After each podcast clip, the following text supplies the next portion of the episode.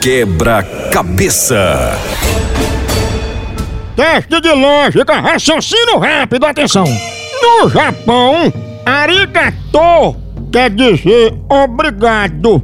E na França, merci beaucoup quer dizer muito obrigado. Sabendo disso, o que um político brasileiro quer dizer quando chama o outro de Vossa Excelência?